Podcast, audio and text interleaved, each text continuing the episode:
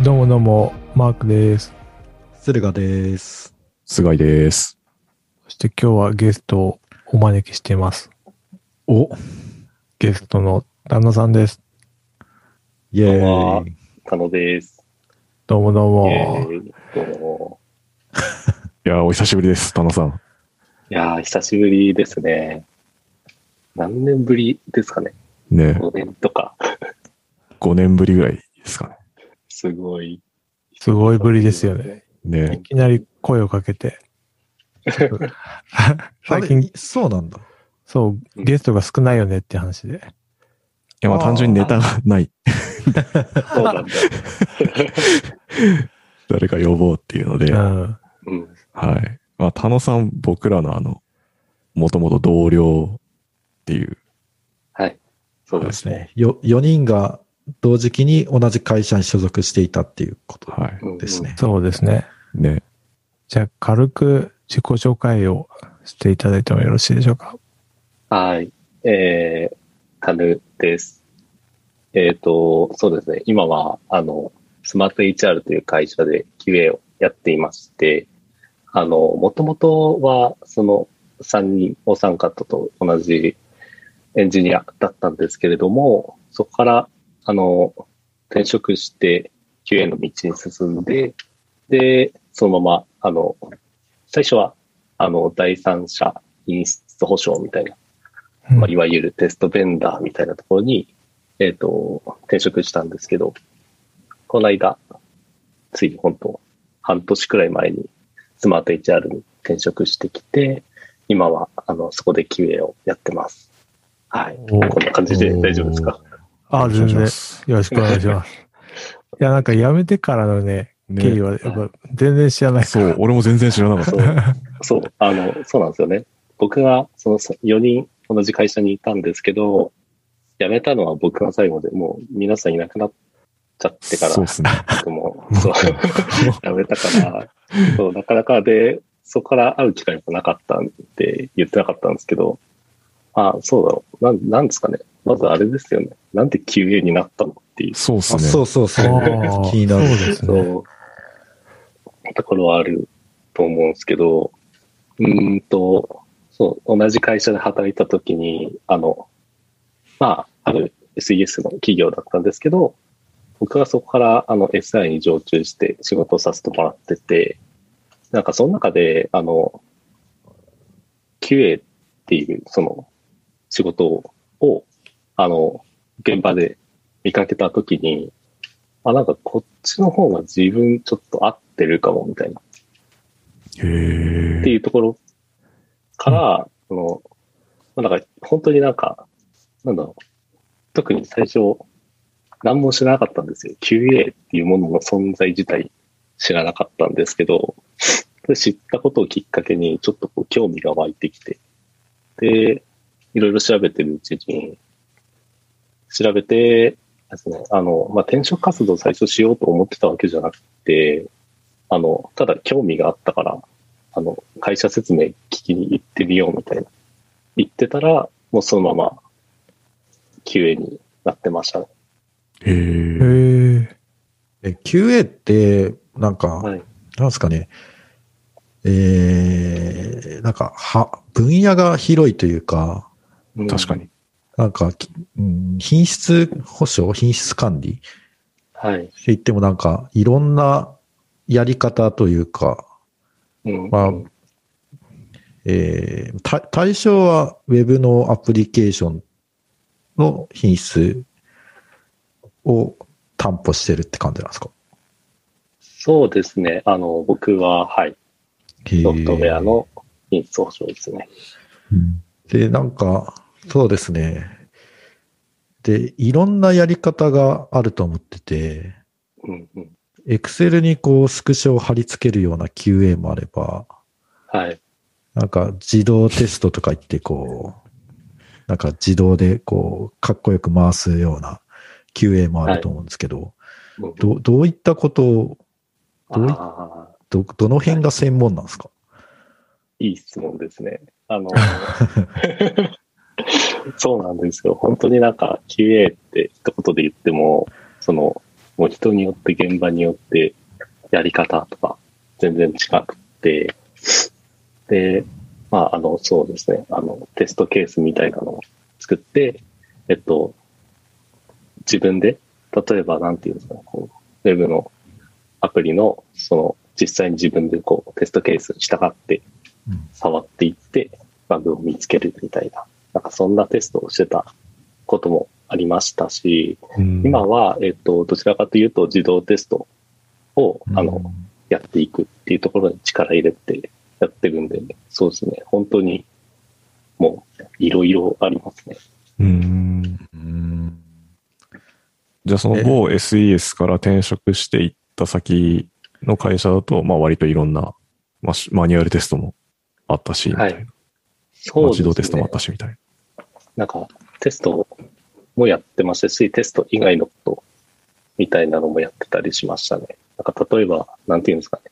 なんかその、チームのその、コミュニケーションがうまくいってないみたいな。なんかそういうところも、こう、うまく、その、進められるように、あの、ちょっと考えて、まあ施策を打っていくっていうことで、まあなんかこうチームを健全に保って、へえ。開発にこう、開発になんだろう、こう集中してもらえるような環境を作る。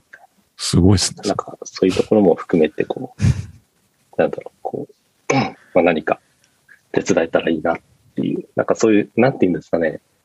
なんか、QA って何でもやれるっていうか、なんかそういうのが結構自分の中では面白いなと思っていて、うん。だからなんかテストも、なんだろう、一つのこう、手段みたいな感じでう、んあの、まあ品質を保証するためにテストっていう手段を使うっていうのも一つだし、なんかそれ以外の方法を取って品質を保証していくっていうのも、なんか自分で考えて、いろいろ、なんかやりたいようにやれるっていうのが、すごい楽しさかなるなほって。まあそのプロダクトのクオリティが上がるためだったら、まあ、何でまもだあり何みたでもやいりなます言っっててしいまうう。と、そうですね。何でもありって結構自由が高いっていう。思ってます。なんか最初のその QA に興味持った時の取っかかりってなんか、その QA の方が面白そうみたいな、合ってそうって思ったのって、なんかどういうとこだったんですか、なんかやっぱその、なんだろう自分ができることの、なんていうんですかね、こう可能性というか、なんか自分ができる、手をつけられる範囲が広がるっていうのがまず一つ大きかったですね。うん。あの、僕、そのエンジニアだったって言いましたけど、結構その、やっぱり30系、40系みたいなところに僕は行くことが多くて、やっぱりそうなるとなんていうんですかね。まあなんか、いわゆるその上流みたいなところにはあまりこう関われなかったりとかして、自分のその裁量の幅があまり広くなかったんですね。って言った時に、なんか QA って結構その、なんだろう。その現場にいた QA は、その、もうユーザーっていうか、クライアントのその、側について、で、あの、要件とかからこう、口を出していくみたいなことをやっていたので、なんか、ああ、それ、ちょっとなんか自分の仕事の幅が広がりそうで楽しそうだなって思って、興味を持ったのが初めてですね。なるほどですね。はいまあ、なんか3時、4時受けとかだともう、実装するって言っても割ともうかっちり決まってて、しかももうパーツ単位とかでしか作れなくて、みたいな。うんそうそうそう、そうでしたね。まあ、それよりはもっとなんか全体感に立って関われる仕事の方が面白そうだったっていうのが、まあ、QA に興味持ったきっかけっていう。そうですね。えー、なるほど。おもろい。なんか、当時、働いてた頃は、ホスピタリティ高、高めだったと思う 記憶してるんですよね。僕、僕がですかそうそう。 なんか自分がぐいぐい行くっていうよりも、なんか、うん。結構アシストするイメージがすごい強かっああ、あた。そうサポート力強いのかな、みたいな。 なんか、なんか、ふわっとしてんな。 でもなんかすげえわかりますね。具体的なエピソードはないふわっとするうのん え、じゃあ、な、その、そっか。その、なんか、ソフトウェア開発の中で、まあ、どちらかというと、なんか目立たない分野じゃないですか。うん特。に、あの、は日本だと。うんそうですね。そこは別になんか気にならなかったですかうん。そうですね。なんか、うん、あんまり、なんか僕自身、その、なんていうんですかね、こう、表に立ちたいみたいなのもないっていうか、なんかそうなんだ。こんなこと言ったら、こう、QA 会話の人に怒られるかもしれないんです けど、うん。なんか、 あの、そうなんですよ。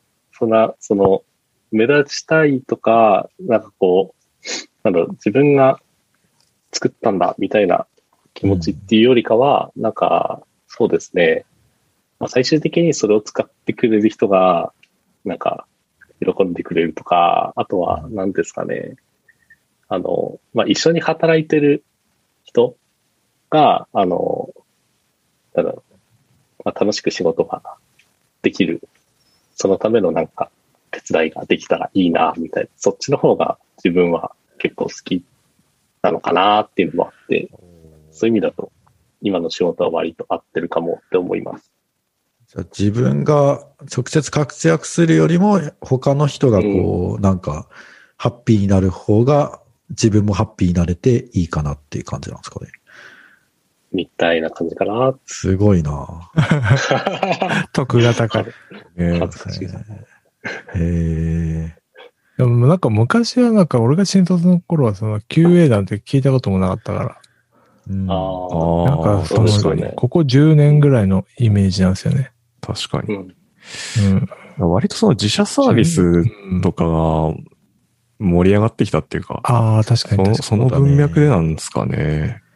で、やっぱりサービスというかプロダクトが規模でかくなってくると、その成長のほころびが出て、多分いろんなとこで負債というかバグが出て、それでこれでちょっとちゃんと品質ちゃんとしなきゃまずくね、テストしなきゃまずくねってなってなんか QA チームができるみたいな、うんそんなイメージなんですけど。うちの会社もやっぱ QA があるところもあるんですけど、やっぱ、なんかそう、やっぱあると最後の砦じゃないけど、うんめっちゃ安心感があるっていうか、いいな、みたいな。本当なんか、う。うんんう。ん。本当になんか、僕もだから QA になる前、前というか、本当にきっかけがあった頃、転職した頃は、本当に僕自身も QA っていう存在を知らなかったんですけど、もう本当ここさ2、3年とかで、結構、それこそ、あれですかね、あの、なんか、テストベンダーみたいな、あの、第三者品質保証みたいな会社もうん結構大きくなって、あの、割とその知名度も上がってきて、なんかそういうのも、 なんかこう QA っていう、あの、職種の認知度をこう上げるっていうところに寄与してる感じがしますね。そうですね。絶対必要ですもんね。なんかちなみに、田野さんは、今は、その、QA の仕事で、コードは書かないんですかえっ、と、書いてます。あのーあれですね、あの、テストの自動化っていうところに取り組んでいて、えっと、それは、はい、自分えでー実装してます。じゃあ、なんか、なんだっけ。もう忘れちゃった。用語が忘れたけど、なんかそういうテストケースみたいなやつを、なんか、はい。書いて、アサーションを書いて、なんか、これがトゥルーみたいなやつを、 こう、ひたすら書いていくみたいな感じなんですか。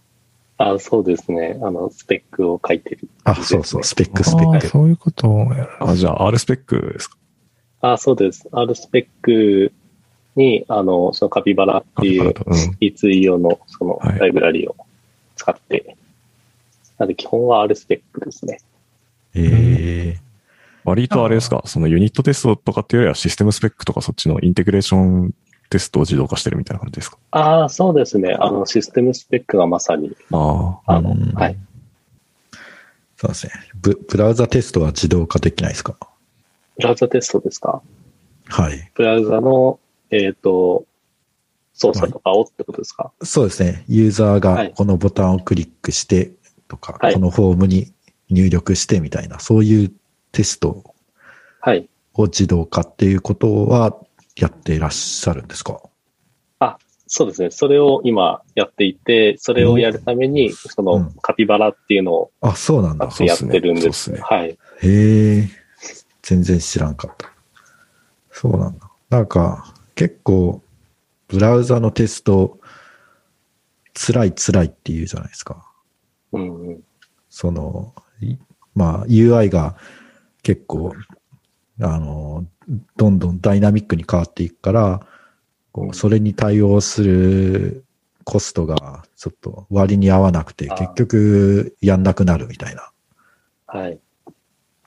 そういうのには、なんか、こう、対応できているんですかそうですね。今のところは対応できてるんですけど、でもやっぱりなんかその、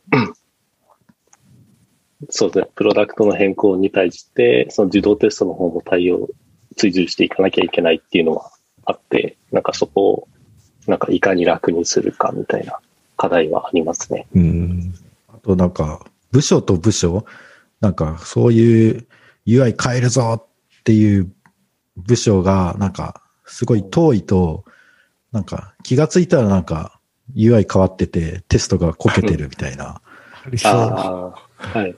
なんか、その辺の連携とかもなんか、すごい大変そうなイメージなんですけど。ああ、そうですね。なんか、それで言うと、あの、今の会社では、その、プロダクトごとに、あの、開発チームがあって、その開発チームに専属の QA が、あの、入ってる感じなんですね。へなの、で、あの、開発とのコミュニケーションは、すごい近いですね。まあ、開発に限らず、あの、デザイナーとか、あとはその、なんか、ライターの方とかも、あのうん、一緒のチームに混ざってやってるので、なるほあどの。そうですね。なんか壁みたいなの全然ないですね。えちなみに今ってリモート勤務なんですかはい。もうずっとリモートしてます、ね。あ、じゃあ、もうそれこそもう横もた縦もなんかね、ないよって感じですよね。そうですね。あの、うんもう本当に、僕、10 12月の1日に入社したんですけど、それから多分、10回も会社行ってないですね。あえあ。あ入社したての頃は、やっぱその PC のセットアップがあったりとか、いろいろこう受け取ったり、あの、なんていうんですかね、入社のオリエンテーションみたいなのがあって、うん。何日かは行ったんですけど、もうそれ以外はほぼ行ってないです。えあ、うん。えその逆にそのリモートで新しい組織に入って、こう、はじめましてってやって、その組織の中の人と仲良くやっていくって、なんかはい僕はなんかすごい大変そうだなって思って尻込んじゃうんですけど、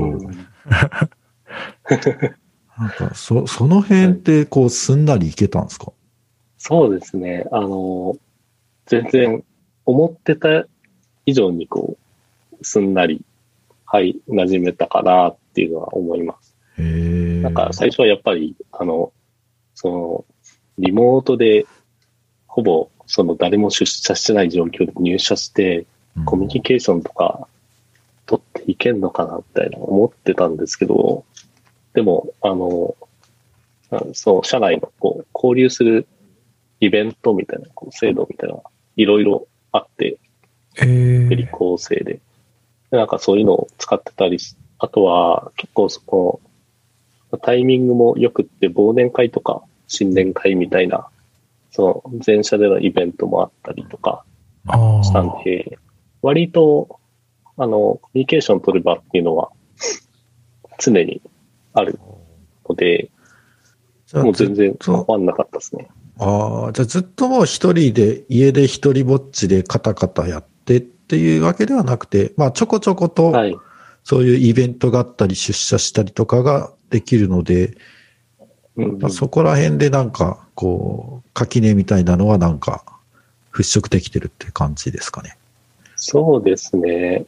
私、なんか、スラックも活発だし、うん常にズームで、こう、ミーティングしてたりもするんで、うん。うんうん。えちなみに、その、はい。ズームって顔出してやってるんですか顔出し、ほとんど顔出しじゃないかなと思いますね。あ、はいそうなんだ。別に、その、強制力とかはないんですけど、割と顔出す人が多いイメージですね。おーいいですね。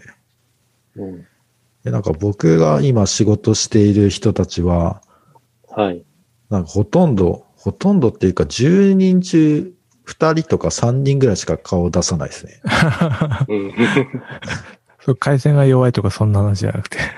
いやーなんか、うあのー会社が終わった、あ、初期仕事が終わった後に、時々、あの、オンラインで飲んだりするんですけど、その時はカメラオンなのに、仕事中はカメラオフっていう人も中にはいますね。ううん、んだからなんか結構顔出さない人多いんですけど、うんなんとなく僕は顔を出した方がいいかなと思って、一応顔を出してやってます。なんか、情報量が多い方がなんか、ね。うん。だから、なんか、最近、こう、はい、新しく入社した何々です、はじめましてって言われても、もう、声しか知らない人が結構いるんですよね。あうん。だから、全然顔、どんな顔なのか知らないまま、こう、一緒に仕事をするってなんか結構、なんかレアな体験というか、うんうん。それよりかは、こう、顔が見えた方が、なんとなく、やっぱり安心しちゃうなっていうのが、個人的にはあったりしますね。あ、まあそうっわすかね。りますね。うん。うんなんか顔出し多いチームの方がいい会社って感じしますけど。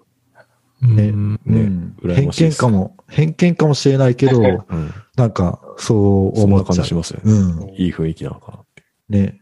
チーム的安全性的な。う。うん。そう、そうだねあ。それはあるかもしれないですね。うん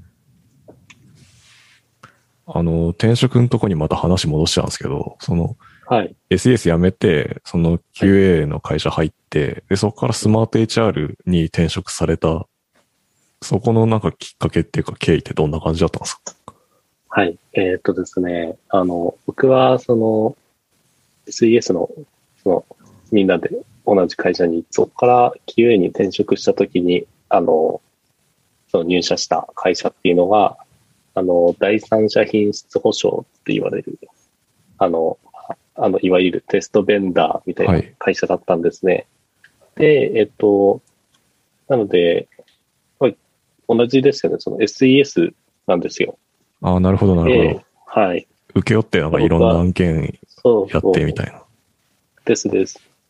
あの、自社のプロダクトがあるわけではなくてう、んうん。いろんなその、まあ燃えてるところにこう置いてるとこ火をろ。消しに行くという はい消防士消防車をやってたん なでるすねほど。あ基本燃えてるところが多かったんですかまあ、どうですかね。 なんか、多いですね。やっぱあり、ーそそうなんですね。のそ、れ鍛えられるやつですね。でも、よりあの、そうですね。もう今すぐ来てほしいみたいな。あえでもテストでは直接消化できないじゃないですか。ああ、なんあ、か、ここ燃えてますよ。はいあ、あそこ燃えてますよねってこうんう、うんいうのがなんか QA で、直接消化するのはなんかこう、ね、開発の人みたいな感じなんですけど、そその時もその、はいテストだ、テストだけやるようなお仕事だったんですかえーっと、その時は、もう、あの、あれなんだよ。あの、最初は、そういう、あの、テストだけをやるっていうところから入りたかったんですけど、あの、QA というものがわからなかったんで、なんですけど、割と最初からもう何でもやってね、みたいな。へ何ーでも屋さんとしてへーそうなんだ。はすげえい、そうなんですよ。え、じゃあ自分で、その火災現場を見つけて自分で消化するみたいな感じなんですかそうですね。あの、結構そんな感じだったかな。ええでも、あの、幸い僕が入った現場は、そんな燃えまくってるっていうわけではなく、あああ。うん。はい。こう、オーストラリアの山火事みたいなやつはなん か、もう あれも消化できないやつですね。 そうそう。もう諦めるしかない。全部焼き切るみたいな。ああで、そのソフトウェアじゃない、えっ、と、テストベンダーに入社して、うん、で、そこから、あの、また、あれなんですよね。ある、その、大手の、その事業会社の方に、あの、上場することになって、へえで、そこで、あの、もう入社してから、あの、去年退職するまでの3年半くらいは、ずっとおそこに常駐させてもらって、へえ。その中でいろいろやってましたね。ーうーん。その、え、ちょっとその、なんですかね。えっ、と、その3年半のちょっと終わりというか、うんうん。えーまあ、ちょっと、ちょっと、あれですけど、その、まあ、ココロナがあって、まあ、半年ちょっとぐらい経ってはい。のタイミングで、えこう転職はい。ってことですよね。そうです、そうです。そうだそのなんかなんで、まあなんでっていうか、そのコロナの、なんかこう転職するって結構、どうなんですか勇気とか、なんか不安とか、なんかなかったんですかいやー、全然なかったですね。なんか、むしろ、あの、あ、まず、あれですね、すいません。あの、さっき話してた内容、途中で終わっちゃったんですけど、あの、なんで転職また今回したかっていうと、んんあの、その事業会社で働いてる中で、やっぱその、まあ普通に QA っていう仕事だなと思って、で、あの、そこによりこう、集中していきたいなって思ったんですね。で、あの、やっぱりこうテストベンダーで SES みたいな感じだと、あの、なんていうんですかね、その現場の QA 業務以外にも、こう、営業的な側面があったりうんするんですよね。うんこうなんか自分のこう単価を上げなさいとか、あああとは、なんかその、み月賞とか月末の見積もりとか請求をやったりみたいな、なんかそういう QA 外の業務が結構多くて、で、なんかそれやるよりも自分はこう QA の仕事にこう注力したいって思考えたときに、あの、事業会社に、あの、転職した方が、自分がやりたいことがに集中できるんじゃないかと思って、今回転職したんですね。うんそれで、あの、転職活動をしたのは去年の9月くらいだったんですけど、 なんで、そうですね、あの、コロナ真っ只中っていう中だったんですけど、そこに対して全然なんか、あの、まあプレッシャーっていうか、そういうネガティブな考えっていうのは全然なくて、むしろなんか自分は、あの、これ全部面接とかリモートでできるのララッキーぐらいの感じでやってましたね。はい、確かに。確かに。まあ、9月とは、9月まだ暑い時期ですしね。電車とか乗ったりしたら汗だらだらだし。ですね。家から一歩も出なかったです。確かに。移動しなくていいのいいっすよね。本そうなんですよ。え、その入社の手続きはスマート HR でやるんで すかもちろんです。そうなんで他のとこ変わってるんですかいや、そこ重要じゃないですか。実は、実は、みたいな。実は。当に最大のドッグフーディングポイントだ。そんなことはないですね。そこはもうもちろんです。はい。おすごいもう面談みたいな感じになっちゃう。でもすごいなんか一貫、一貫性があって、ああ、だろうね、みたいな。納得感があるみたいな。 よかった。いやいやいや。いや、面白い。何社か受けたんですかそうですね。あの、たくさん受けましたね。へえ。ああ、そうなんですね。全部で多分10社ぐらいはおお並お行おしてすごい。受けて QA っていう職種を募集しているのが10社、あは少なくともあると。そうですね。ね。それもあの、あの、事業会社といいますか。うん、そうなんだ。はい。自社のプロダクトを売ってへーるサース企業みたいなとこあろーえなんかが多かったです。え、規模的にはなんか、やっぱある程度の規模がないと、QA を求人で募集するって、なんか、はいなんだろう、できないような気がするんですけど、やっぱり、ああその、どう、どうなんですかね、その規規模というか、大きい会社が多かったんですか、いやー、どうですかね。あの、一番人数が少ないところだと20人くらいの会社えええーすごいで、ね。えっと、QA うーん。募集されてるところもありましたね。それはなんか、伸びる会社かもしれないですね。うん。 確かに。そういうところに意識が。うん。うん。なんか事業ドメイン的にこの辺とかってなんかあったんですか基準とか、ああ、この辺がいいみたいな。あドメインは特には、あ、そうなんですね。ーはい。。僕はこだわりはなく、あの、本当に事業会社だったら、もうどこだって、えあの受ーけたいと思ってえ、ーもう自社サービスやってて QA 募集してるとこだったらまあ、とりあえず、そうみですねたいな。はい。へーまあ、どこでも、どこに行ったとしても、その自分がやりたいことってできるだろうと思って応募させてもらって、で、うんそれこう面接進めていく中で、よりこう、なんか自分とこう価値観がマッチするところを最終的には選んだっていう感じですね。へ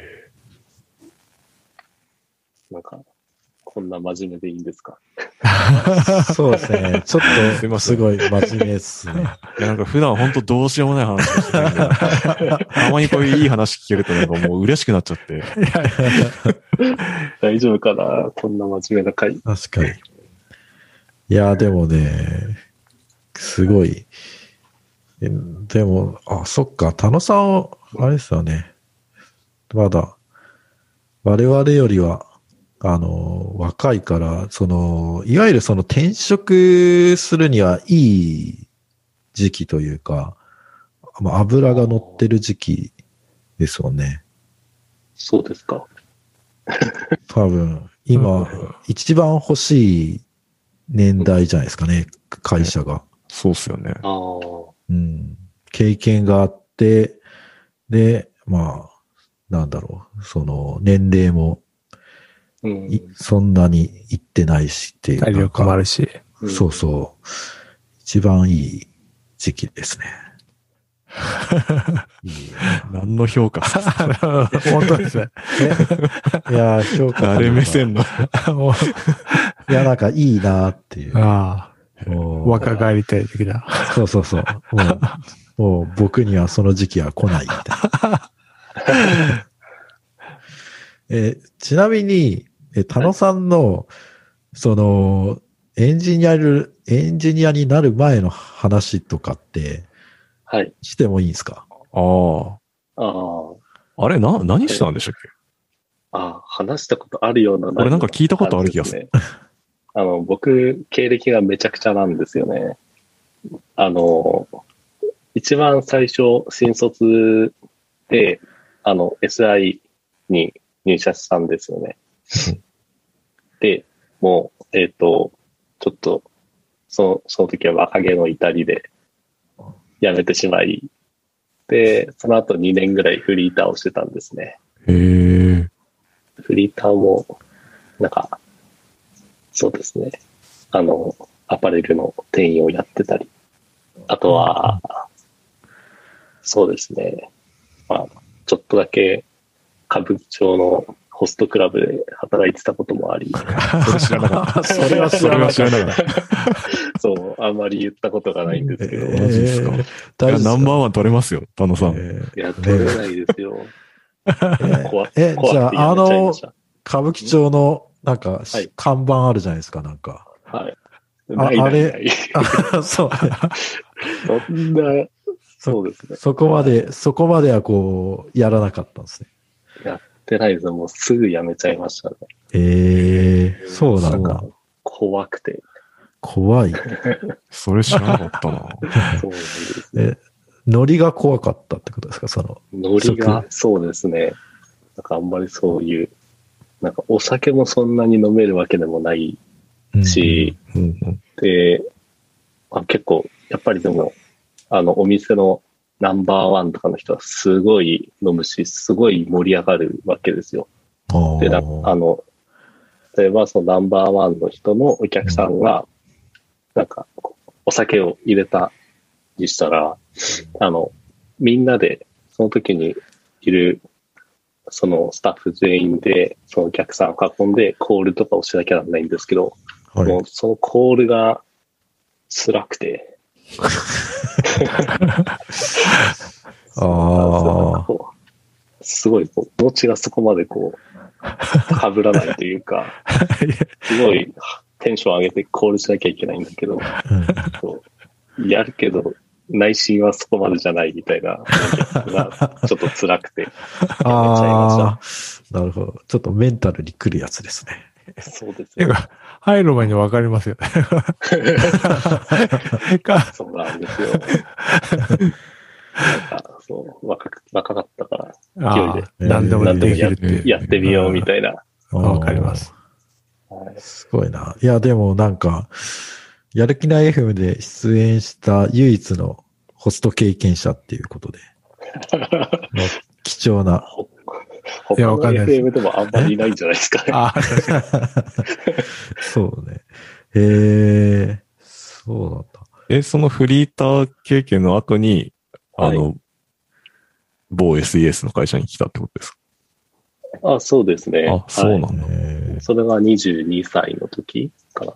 え、ですへへえあそうの、なんだ。大学じゃなくて、専門卒なので、あ、そうかそうか。そうなんですよ。え、専じ卒ゃかあ、ら一ギタ一ーまで。瞬で、その最初入った会社辞めたってことですかそうですね、もう、なんか一瞬でやめちゃいましたね。へええ。え。結構、あの、大きい独立系 SI っていううんへえだったんですけど、そうなんだ。じゃあ、で、2年間ちょっとはっちゃけて、そうですね。ね。なんかその、辞めたのも、周りの仲良かった友達が、その、大学生で、すごいこう遊んでて、いいな、楽しそうだなと思って、いああ、なるほど。やなんか、僕も遊びたいなと思って、うん、辞めちゃったんですね。で、フリーターしながら、こう、遊んでました。ええもえ、でも、まあ、やっぱりもっと、もう一回、その、SI っていうか、戻ってきたっていう。うん、うん。なんですよ。すごい。このままじゃ、やっぱその、友達も大学を卒業して、就職しちゃったんですね。うんうんうん。それを見て、あ、自分もちゃんと仕事しなと思 って、また戻ってきたって感じ。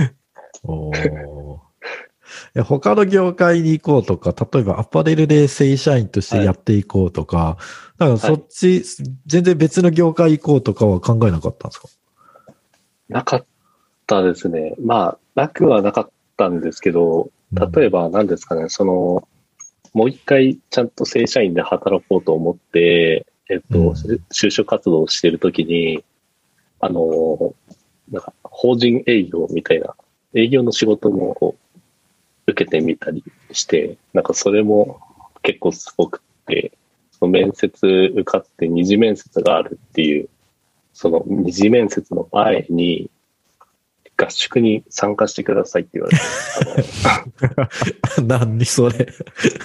飛騨高山の青少年の家みたいなとこやろばいやばい。やばにい1週間ぐらいこう軟禁されて、えあの、声出しのあー名刺交換あーえ定番ですね。ーえ、まだ内定とか全然出てないんでしょ出てないです。二次面接の前とどういうことそこでだから、ふるいにかけられるんです。いやいやいそれやに。ふるにかけられて、うん。多分そう。自らうん打ちいましたね。や、多分それを法律的に言えば多分アウトなやつだと思うんですよね。そうなんですかね。内定出してないのになんかそういう拘束す、拘束なのか、まあ、まあ逃れようと思えばの、うん、なん、わあかあ、んなまいあですけでも、あの、そこの、なんだろう、合宿は、もうすべてあの、お金はもちろん負担してくれるし、参加も任意だったんで、ど。あまあ、どうなんですかね。あ、どうなんですかね。いや わー、でかんもないけど怖い怖い。すごいな。隔絶された空間において、こう、理不尽な要求を突きつけられ て、こう、精神的に追い込まれていくっていうやつですね。地獄の黙示録みたいな合宿すああ、そうですね。なんかホストといい、営業といい、なんかこう、自分の向いてない分野に確かに。足、足を突っ込むのがなんか、そういう性分らしく、なんかそういう経験もしたんですけど、まあ、最終的には、やっぱり、うんうん、この業界に戻りたいなっる。いやて気持ちになって、あー戻ってきましいいたでね。すね。いや、なんか多分そういう期間多分必要だと思ってて。うんそういうなんか自分と向いてないことをやって、やっぱこう、なんか再確認するみたいうんうん。うんうん。だから多分、田野さん見た目とかなり逆の内面を持ってるってことですね。だから見見た目すごいこう派手な感じじゃないですか。ちょっと。そうですか。うん。あーでも、うんだからまあ、田野さんがなんかホストですって言われたら、まあ、なんだろう、普通にしてたらなんか、ふーんって感じだけど、こうやって話してみると、いやいや、絶対向いてねえじゃんってこ う、わかるっていうか、なんか他人、他人がこう活躍してくれるのをこう、助けるのが楽しいみたいな、こう、感じとは、なんかこう、真逆というか、面白いっすね。見た目と中身が出ねない。面白い。僕も言われるかもしれないですね、それ結構。あーえうんごめんなさい。あと、ポッドキャストなんで、全然伝わらないんですけど、はい。今、田野さんこれフィルターかけてるんですかあ、背景ですかいや、あの、顔とか。顔うん。なんか肌がめちゃくちゃ綺麗なんですよ ね。ちょっと待ってくださいね。フィルターかかってたかなな。若さですよ。若さ。若さ、いや、いやこれ若さっていうかさい、や、若さですよ。ええうんいやいや若さあのですね。多分、フィルターをかけてるんですよ。かけてないかも。うん。どんなフィルターあったらかけたいぐらいですもん。ちょっとかかってる。あ、そうなん だ。へーあよかったよかった。いや、だってさ、 これ、まあ、まあ、まあ、でも、なんだかんだね、いい年の男の人の肌がそんな綺麗だったらと思うと、ちょっと、ちょっと僕はショックを受けてたん ですよ。そんなことあるかなっていうぐらい。 今この上の照明が強いんで、ああ見え、るだけですね。え、あの、丸いやつなんですかそう上にある。リングライ上にあト。るやつ。丸いやつ。そうです、そうです。ええすごい。YouTuber みたいですね。あれなんですよ。あの、うん。家が 1LDK で、うん。であのあそう。あの、結婚してるんですけど、夫婦で、二人でその、二人ともこうリモートワークをしてるんあ。で、ああ、共に。え部え屋が狭いんですよね。で、そそうなれんで、だあの、僕はダイニングテーブルをデスクにしていて、あーだから上上にあるのは、えー普通にあのダイニングテーブルの上の照明なんああなるほどです。よ。あのすぐ、あの、下までこう降りてきてるやつだから、あ、もう間近に照明が。そう照明が近くて、え強いーっていう。え、引っ越さないですか引っ越します、来週。来週、来週。来週。ずいぶん急っすね。そうなんですよね。え、でもなんかちょっとその、後ろの、あのーこう、フィルターかかってる背景なんですけど、あんまりこう、段ボールっぽく見えないんですけど、大丈夫ですかこれ、そうですね。あの、まだ段ボールに何一つ入ってなく て、おまかせパック。ああと、あと1週間しかないんです けど、自分でやんなきゃなんないっていう。あ、そっち系あ、か。本当じゃあそうなんですよえ、ちょっと収録してる場合じゃないかもしれないです。つべつべして。梱包しながえーら収録に参加します。そうなんだ。でちなみに、やる気ないフームではなんか、家を買う、買ってる人が多いんですけど、はい。い家買うんですかえー、買おうかなって最初思ってたんですけど、はい。なんかこう、決めきれずに、一旦、身体に引っ越す感じにしました。なるほど。うん。いいと思います。もうなんまあかまだ若いです。あのうん。結構、その、なんだろう、このコロナ禍で、うん。あの、出社が必要なのか、それとも今後フルリモートワークになるのか、うんもう、いまいち見えないうんっていう状況の中で、確かに。どこ、どこにその家を買うのが適切なのかっていうのがわからなくなってしまって、 こう それでもう決断もず、ずるずると、なんか2ヶ月ぐらいずっと考えてたんですよね。その家どうしようどうしようみたいな。うん。でも結局決めきれなかったんで、まあとりあえず、ちょっともう今、狭いんで、広いところに引っ越してから、また考えようかっていうことで。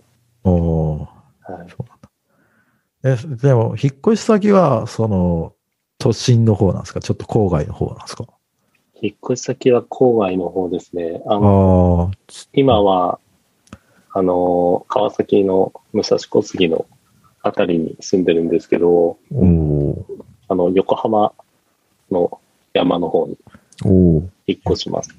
横浜大体山ですけど、そうなんですよ。なんか思った以上に山で、ちょっとびっくりしたんです けど、はい。でもなんか、運動不足も解消できそうだから、あまあいーいかなと思って。いや、とか言ってたら、ちょっと不便だから車買おうかとか言って、で、車移動になって運動しなくなるんじゃないですか。きっとそうで すね。僕、横浜だと、あの、長津田っていうところに以前住んでたことがあって、ああ、はい。なんか、伝統の。で、駅前、まあ、な、うん。駅前まず何もなくて、うん、で、ちょっと行くともう山というか坂というか山なんですよ。はいうんで結局、で、駅から15分ぐらいのところの山の頂上ぐらいのところに家を住んでて、で、結局、なんか、駅も遠いから通勤以外はだいたい車移動みたいな感じの生活をしてたことがあったんで、多分、ちょっと車の方が便利なんじゃないかという気 が。そうなんですよそうあの、引っ越し先に、あの、リースの、リースっていうか、レンタカーがついてるんですよ。え何それそのマンションに。なんだろあ、うそんなことなんかあるんですかへーえ、そそれれは住、人はその使っていいらしくて。あマジあ、えはマジか。そうなんだ。じゃあ、えーでも土日とかは、その台数限られてるから、みんな借りたいって思ったら、空きがない。けい。そどう、そうそうそう。空いてる時は借りていい。おそらく、そういう感じでへすね。ー。そんなのもあるすなごいね。うんそんなのがあるんだ。へえ、いいなじゃあまあ通勤が必要ないから、まあちょっと郊外の方をとりあえず選択したって感じですね。そうですね。今はもう本当に通勤してなくて、あの、もう通勤は自由というか、うん。自分がしたい時とか、あとはその必要な時だけ通勤するっていう状況なんで、まあ、たまに通勤することもあるから、遠すぎず、でもなんか、その近い必要もないなっていう感じで、うん、うん横浜にしました。なるほど。ありがとうございます。はい。どういたしまして。急な締めが。まあでもまあ、時間もあれです時し間的にはそうっすね。そうですね。ちょっと今日いろいろ 消化しきれないとこもあったんで。何も消化してない気がする。すごいな。てかもう、まだあれだね、あの、ツイッターアカウント以降何も消化してない。そうですいねや。また来てくさださいよ。そうですね。い。ぜひぜひ。ね。はだいから次、 経験次はちょっとエヴァの話しましょそうっすね。ま た、 4週。う。ねまあ、そ先れか、週もういいかって言ってたじゃないです か。すごいよく聞さいてすが。くれてる。でもなんだかんだこういろいろ言うん ですよ。まあ、そうそう そう。そうそういや先 先週の、あの、鶴香さんの話がすごい面白くて、あの、ドキュメンタリー、ドキュメンタリー、何でしたっけああ、プロプフェッロフショェナッルショナルそうプロフェッショナルを、本当あんななんか新鮮な気持ちで見てる人いるんだっていう。 本当っすよ ね。本当になんで。いやそんな知らずに見てた人いるんだと思って。そうだ。同世代とは思えない。そうそう。えそんなみんな、あの、あ庵野監督のこと知ってるの そんなすごい、うん。うんそうなんだ。え、野球で例えると誰ぐらい中島じゃないですか。おー、そうですそねんなにそう伝説じゃん言い過ぎかもわかんないけど。まあ時代のヒーロー的な。えうーん、そうなんだ。すごいね。おーいや、でも面白かったですね、あの番組。本当うんあはい。あ、 はい。そうですね。じゃあ、ちょっといつものやって締めます。お、やる気ない FM では、やる気ない FM ファンクラブを運営しております。ノートのサークル機能を使って運営しております。月200円を払っていただければ、限定スラック、限定エピソードと、メンバー限定スラックチャンネルにご招待。よろしかったらどうぞ。はい。ありがとうございます。はい。なんか田中、田ちょ中っさとん今からも日なんかは、ありますあ、あ、そうだ。もうはい数少ないリスナーに向けて。そうですね。あの、ぜひ、あの、200円で、あの、うん月200円ですかね。はい。 はい。あの、僕も昨日なったばかりですが、まさか、やる気ない FM の宣伝をしてくれると。ありがとうございます。ありがとうございます。はいそうなんだ。え、こう、田野さんがこう、PR したいこととか、 T シャツとかじゃなくて、あそう T シャツ、そうなんですよね。T シャツ、やる気ない FM の、うんえー公式ストアが実はあって、で、それがこの前、T シャツがですね、初めて売れたんですよ。びっくりしました。初めて。ね。はい。初めて。メンバーも誰も買ってないから。あれも、限定3着なんだけど、ずっと3着のままだったのが、初めて。そうなのそう。で、初めて売れた誰だってこう、一応確認したんですけど、誰も手挙げなくて、 え、な、誰だろうなって思ってたら、こう、た、田野さんだったっていう。まさかのゲストが変わってる。 ありがとうございますねいや、あれは、だってもう、あと3着しかないって書かれてたら、買うじゃん。あ行動経済学的に。結構売れてるじゃんと思って。いやーちょっとね、最初、ストア開設した時は、なんか、ここでもなんか言ってたと思うんですけど、まあ、次第にもう皆さん忘れていってですね、僕も完全に忘れてたところ、なんか売れたんで、ちょっと、あーちょっとまた気合い入れましょうですね。ちょっと今年もちょっと2021をそうですね。作りましょはい。う。あの、年賀状の写真とかで。わかりました。はいめっちゃ家族写真ですけどね。ぜひ、それでいきましょはい。う。はい。じゃあちょっとまた、ぜひ来てください。はい、ありがとうございます。はい。ありがとうございました。バイチャップ。